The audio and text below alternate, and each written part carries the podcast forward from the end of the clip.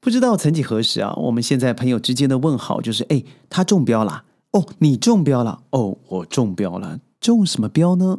这一集我们来好好聊一聊新加坡的新生活模式，他用什么方式因为中标了而保经济、保生命，而中什么标呢？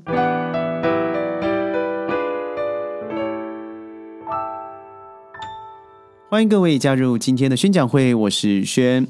轩在到吉隆坡马来西亚之前呢，有一段长时间是住在新加坡的那个环境里头。很多人说它是花园城市，更多人说它像是一个小到一叠胶就出了国家的地方，这都没错。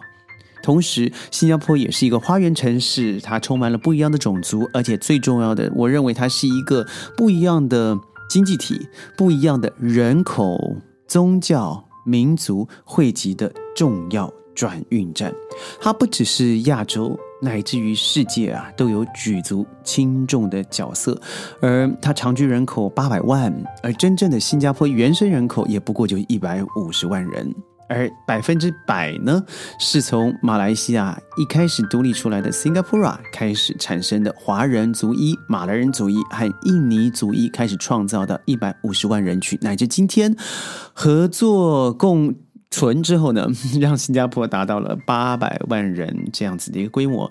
很多人说常住居民是八百，很多时候啊，大概就是六百到八百左右。但是因为从二零二呃，二零一二年开始，对新加坡整个开始对世界人口，尤其对于亚洲乃至世界的移民人口，像印尼了、呃内地了，或者是印度了，都保持着相当谨慎的移民。政策了，也就是说，它开始缩减了，不像当初啊，宣在二十年前过去的时候，呃，我做了半年的工作，他就直接了邀请我 PR，PR 以后再来就是 citizenship。那时候因为我的工作形式比较特殊哦，所以我得到的机会也相对的多。虽然我当初没有接受，但可以了解，新加坡的确是一个向世界开放的国际国家。那这么说来，中标又是什么？我相信各位都知道，就是现在的与新冠病毒共存的模式。而在亚洲呢，真正开启这个新冠疫情共存的模式，我相信真的新加坡绝对是第一，不遑多让的。在最近朋友网络上面的联系，或是在顾问里头，他说：“哎呀，你中标了。”因为这个话说起来非常闽南哦，非常福建话。它就像是我们在平常口耳相传聊天之后，常会说的一些俚语。没错，这个中标，这个标的确就是就是 Omicron，因为它的传播力实在惊人。所以新加坡的疫情在农历新年之后直线飙升，真的很恐怖。连续多天单日新增病例破万，甚至冲至两万以上。看看今天好了，马来西亚今天的确诊人数是三万多人，但你说轩身旁有没有确诊呢？我身旁啊，真的和我平常有密集交往的朋友，大概有百分之六十到七十都已经得过了。而且我们相信，从 Delta 开始乃至今日的 Omicron，我身旁的朋友都有，甚至我隔壁的邻居。那你问轩，你得过吗？我觉得去年在 MCO 隔离的时候呢，我认为我已经我已经得过了，但是我没有任何感觉。但只是现在，我觉得的确，在我做激烈运动啊，尤其在我的心跳超过一百二十左右每分钟。呃，我会觉得胸口特别痒，呃，那是以前我从来没有这样的感觉，或许那就是肺部组织化吧。但是其他你说我在得病的过程有没有感觉？我真没感觉。但是我做了测测试啊，我也做了核酸测试，我也真的到了医院做健康检查，都没有表现出来我曾经得过的样子。但您说你害怕吗？我坦白说，嗯，我觉得它一定会存在，但是我从来没有因此而去阻止。我生活上面应该进行的各种项目，包含工作、录音、打球、生活上的互动，我户外的一些活动和运动等等，没有哎。所以我身旁的朋友，即使啊在。三周前，在我家隔壁做了一个聚会，而我没有参加这个聚会，但我知道在聚会之后，百分之九十的人都中标了。但是他们每个人所表现出来的结果，真的就像是一个微型轻型感冒，甚至你就觉得好像是一个晚上头痛，隔一天就好了一样。这是真的。它的确发生在我身上。当然，它不是放诸世界皆准的，但是我觉得它可能不像你，或是不像在呃我们在荧幕前上，或者是在看到一些文字报道上面，呃看到的是这么样的耸动或是恐怖。但不能否认的，它的确也有不低的致死率。那你要怎么看他？我觉得应该先从新加坡来看看他的新生活模式是怎么样的。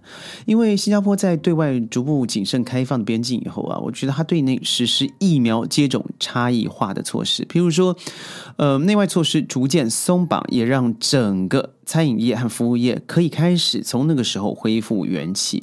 所以，我觉得最近的一个新的指引就是，我觉得很重要哦。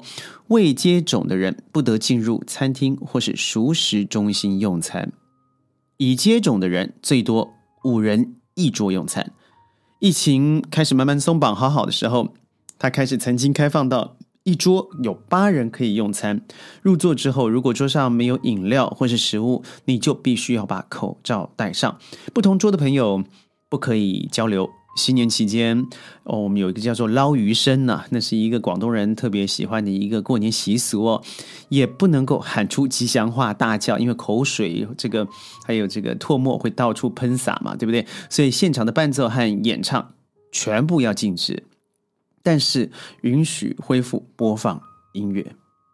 那我们来看看病房。病床，因为这个需求激增了，所以医护人员呢，他当然承重承受的非常大的压力嘛。所以医院啦、综合诊所啦，或者是全科诊所都非常的忙碌。于是新加坡政府甚至调派了嗯武装的部队、医务兵来做支援。所以那个时候，政府把所有可以动用的政府。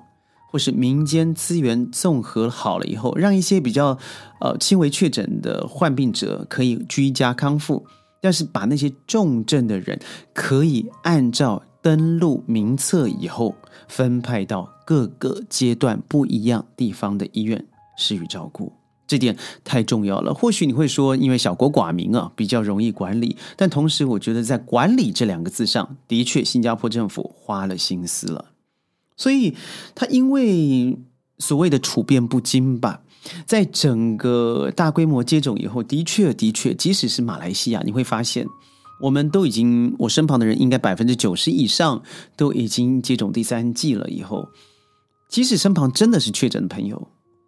也真的没有发生出，呃，像我们之前，尤其 Delta 那个时候，我们可能接种第一剂，甚至有人呃不想接种的人那种状况，真的没有哎。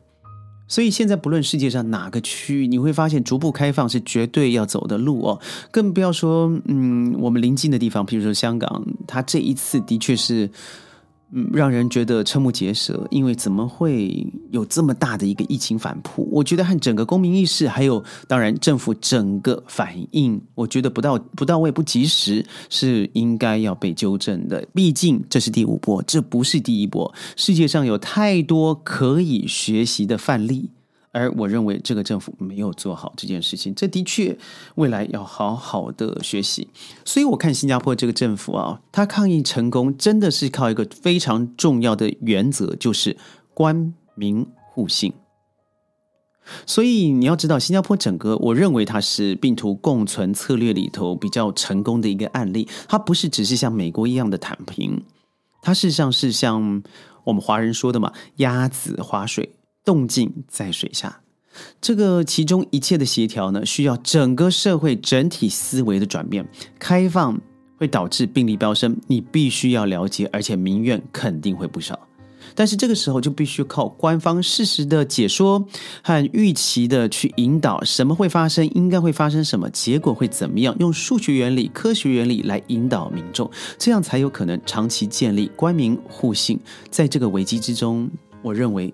的确，新加坡达到了一个非常高的标准。马来西亚地，你不能说是地广人稀，但的确是一个蛮大的国家。它人口不多，三千万人，但是在这个土地上面，我觉得我非常的欣慰，也非常的感恩。不论你是本国籍、外国籍，你在第一时间、第一顺位，你都可以得到国家给你最充分的资源。你可以选择世卫组织所合可发出证照的世界级的。好疫苗，我从来没有因此得到为难，而同时我可以要求甚至指定我在哪一家接种，什么时候接种，而且我甚至可以告诉我身旁的朋友，如果你没有被政府安排到，你可以 walk in，也就是你可以不用预约的方式自己过去排队等待一个小时，你依然可以得到最好的疫苗保护。所以在轩身旁，除了我在国际上面听到的美国，还有我朋友真的发生在意大利、在西班牙。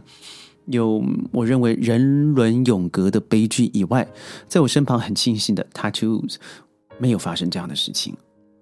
新加坡与病毒共存，我认为处变不惊，而且官民互信是一个值得学习的方向。但我觉得犹有甚者在于哪里呢？就是一个从里面我们可以学到什么东西。看看现在的台湾。因为太害怕了，小岛之间如果稍有感染，那就觉得此事自大，必须要非常小心警惕。但是，我认为当初我们预期两年后一定会有百百分之百的疫苗接种以后，你就可以不用中标了。但现在很显然，我们的科学被打脸了，我们还达不到这样子的境界。也就是说，它就像流感。它就像是现在还存在的 malaria，malaria 就是疟疾嘛。那它存在了，我们要找到原因。但是我觉得恐惧没有必要，但是防备和警惕是绝对必要的。一个合合可合理的政府，我认为新加坡是一个很好的标志。同时，我认为马来西亚政府做的也非常好，更不要说中国做的非常棒。而现在世界上既然已经开放了，我们要走到下一个阶段，就是要真正的。迎接新一波的生活方式，除了在保护生命、保护经济之外，要开始了解，这的确是一个我们必须要和病毒共存的时刻了。既然如此，我们要了解它前后的因果，也可以让别人每一个人生命共同体的人，能够知道彼此心连心、手连手，一定有机会可以打败这个疫情，而且让世界再度开放。记得勤洗手。戴口罩，这是我个人一定遵守的基本原则，同时也是保护我爱的人最好的方式。宣讲会，如果在我们的节目里头你有任何不一样的想法，欢迎您在我们的评论区留言，或者是大量的留弹幕。礼拜一到礼拜五呢，我们在云端准时和您见面。我是轩，我们下周见，拜拜。